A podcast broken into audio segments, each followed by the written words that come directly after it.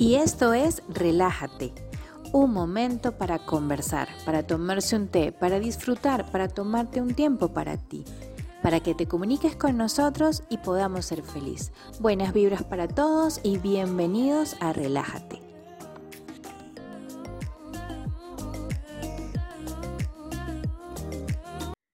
Y sean bienvenidos a un episodio más. Eh, bienvenidos a este segundo capítulo del año. Ya bueno, ya a partir de hoy lo dejamos de contar. Eh, me siento, bueno, muy contenta de estar aquí hablando con ustedes. Y hoy vamos a tocar un tema para mí bastante importante en la vida, porque muchas veces tenemos una, una percepción errónea de lo que vamos a hablar hoy. ¿Y por qué les digo errónea? Ya también lo vamos a ver. Y vamos a hablar de las crisis, ¿no? Entonces vamos a hablar de por qué una crisis puede verse desde un punto de vista diferente, que nos dé una perspectiva positiva, a pesar de que posiblemente la crisis que estemos eh, atravesando no sea precisamente positiva. Les pido mil disculpas por la voz hoy, pero bueno, estoy así como que un poquito afónica. Tratemos de llevar esto lo mejor posible. Pero vamos a hablar de las crisis. Eh, el ser humano a lo largo de su historia ha pasado por momentos de crisis. La historia está compuesta y está llena de resultados de esos momentos de crisis. Algunas muy positivas, algunas no tan positivas, pero todas han generado cambio. Entonces, uno de los primeros aspectos que deberíamos resaltar sobre las crisis es que siempre dejan un aprendizaje. Y el segundo punto que yo también diría este, es ver la capacidad transformadora de una crisis, porque al observarlo podemos determinar si realmente esa crisis pasó solamente para, para hacernos sentir mal o realmente se sacó algo de allí y transformó alguna realidad, ¿no? Principalmente eso. Siempre recordarles que esto lo, lo hablo y lo veo desde un punto de vista como aprendizaje, como coach, como quizás hablando desde propias experiencias que he tenido. Eh, no soy médico, no soy psicólogo. Ustedes saben que soy publicista y experta en marcas, que es otra cosa. Pero este, a veces cuando uno eh, trabaja mucho la, la, parte de psicología del consumidor, uno tiene la oportunidad de ver otros, otras eh, características o ver desde otro prisma eh, el comportamiento humano. Y entre eso y las experiencias propias, pues me ayudan a dar un, como un boceto de, del concepto de lo que estamos tratando.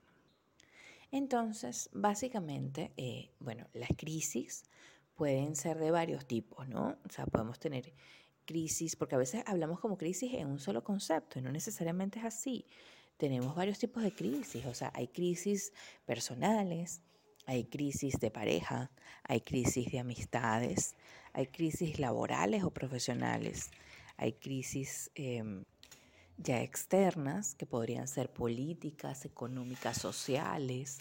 Hay miles de crisis, incluso hay crisis de, momentos en los que nos sentimos en shock y parados porque ocurren cosas que eh, a veces nos pueden impactar. Entonces, yo creo que lo más importante es dejar claro que el dolor, las vivencias o cómo sufres tú una crisis es muy personal. Eso no va a cambiar. Lo que tenemos que vivir lo vamos a vivir. Pero lo que sí puede cambiar es el resultado.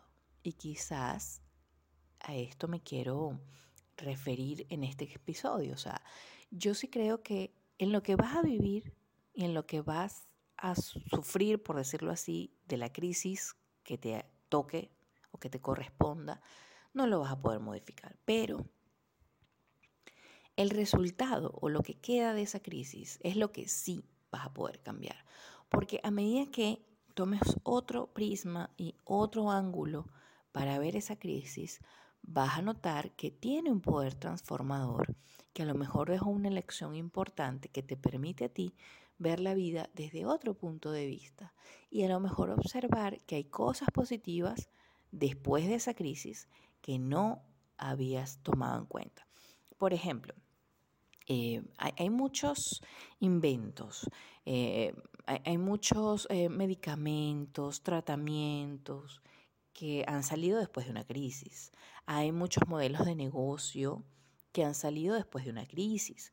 O sea, a ver, hay personas que han tenido una empresa, la empresa no ha tenido éxito o tuvo éxito, pero llegó un momento que tuvo un bajón y llegó a la quiebra. Esa persona cerró ese negocio, pero ahí tienes dos maneras, ¿no? O sea, eh, ok, vives el dolor, sufres el dolor, pasas la lección, te queda la lección y ahí hay dos caminos. El camino de decir, bueno, no hago más nada, me quedo viviendo mi dolor, sufriendo mi dolor y aquí me quedo. O tomo el otro camino. Y es, aprendo de esto, continúo y creo cosas diferentes o parecidas, pero creo. Entonces, creo que parte de la evolución del ser humano está íntimamente relacionada con haber pasado por periodos de crisis que han generado transformaciones. Y me remito a que vayan a cualquier libro de historia del país donde vivan y donde estén y se dan cuenta que después de ciertos periodos de crisis económicas, políticas, sociales o vivenciales, han surgido cambios y transformaciones que nos han llevado hasta lo que somos hoy como población y como sociedad y como generación. Por ejemplo, la tecnología. La tecnología salió de la crisis de querer avanzar y querer lograr cosas que no teníamos cómo llegar a hacer. Pero con los avances tecnológicos, que es muy discutible, el impacto del ambiente, todo lo demás, pero se lograron cambios. Seguiremos pasando por crisis y seguiremos aprendiendo de ello. Pero digamos que en esta parte o, en este breve, breve momento en el que me comunico con ustedes, no me refiero tanto al efecto de las crisis generales hacia nosotros, porque eso es algo que no podemos controlar. Eso es algo que no está en nosotros decir no pasa o sí pasa. Pero en las crisis internas sí podemos aprovechar esos resultados y cambiarlos. Por ejemplo, hay, eh, hay muchas personas que al llegar a cierta edad, tanto hombres como mujeres, eh, bueno, eh, digamos que coloquialmente o socialmente se conoce como la crisis de la madurez, cuando las personas llegan a cierta edad, em, sufren, digamos, la, la, sensación de que no quieren eh, pasar a, una edad mayor, no quieren dejar de vivir su juventud, pasa mucho cuando uno pasa de los 20 a los 30, son cosas que ocurren. Ahí hay dos caminos, o quedarnos como unos niños en el cuerpo de una gente grande y seguir teniendo actitudes y seguir manejándonos como, como chicos, o asumimos que tenemos una edad y que no necesariamente se acaba todo y que no por eso estamos ancianitos y que no por eso podemos dejar de crecer y dejar de eh, generar eh, nuevas cosas. Tenemos también aquellas eh, personas que tienen negocios y esos negocios no prosperan porque intervienen crisis exteriores, como la económica, la política, lo social, o incluso la de salud, como estamos en este momento. Y tienen que cerrar negocios. Entonces te enfrentas ahí a una crisis de afuera y a la crisis personal de mi negocio no prosperó, mi, negro, mi negocio no crece, mi negocio tiene que cerrar, era mi sustento o pasé años desarrollando este concepto para crear este negocio y ahora por esta situación externa, entonces tengo que cerrarlo. Es una situación muy difícil, pero ahí tienes dos caminos. Te quedas allí esperando a ver qué pasa o dices, no, vendo lo que me quedó, cierro lo que veo cuánto dinero me quedó de esto, que a lo mejor es mucho, muy poco en, comparación con lo que invertiste, pero con eso veo que me sirve para crear otra cosa y para adaptar esa idea de negocio entonces a la situación. Si la que tenía no me servía, entonces busco otra donde sí sirva al momento y a las personas que van a ser mi público en este momento y cambio de rubro, cambio de eh, negocio. Mucho de eso ha pasado ahorita con, con nuestros problemas de salud actuales en todos los países y eh, negocios, por ejemplo, restaurantes que han pasado de tener eh, audiencia física a repartir delivery. Sé que no se puede aplicar a todo tipo de negocio. Ustedes miran, bueno, pero es que yo tengo un negocio de ferretería o yo tengo un negocio de costura y son cosas distintas. Lo entiendo perfectamente. Estoy dando un ejemplo para que entendamos que no necesariamente tenemos que cerrarnos eh, porque estamos viviendo una crisis. Se vivió un duelo. ¿okay? Se vivió un duelo y eso está claro. Cada quien tiene un tiempo para su duelo. Y eso es otra cosa que podemos hablar en otro capítulo. Pero el duelo es ese momento de dolor que tenemos por una situación que nos afecta.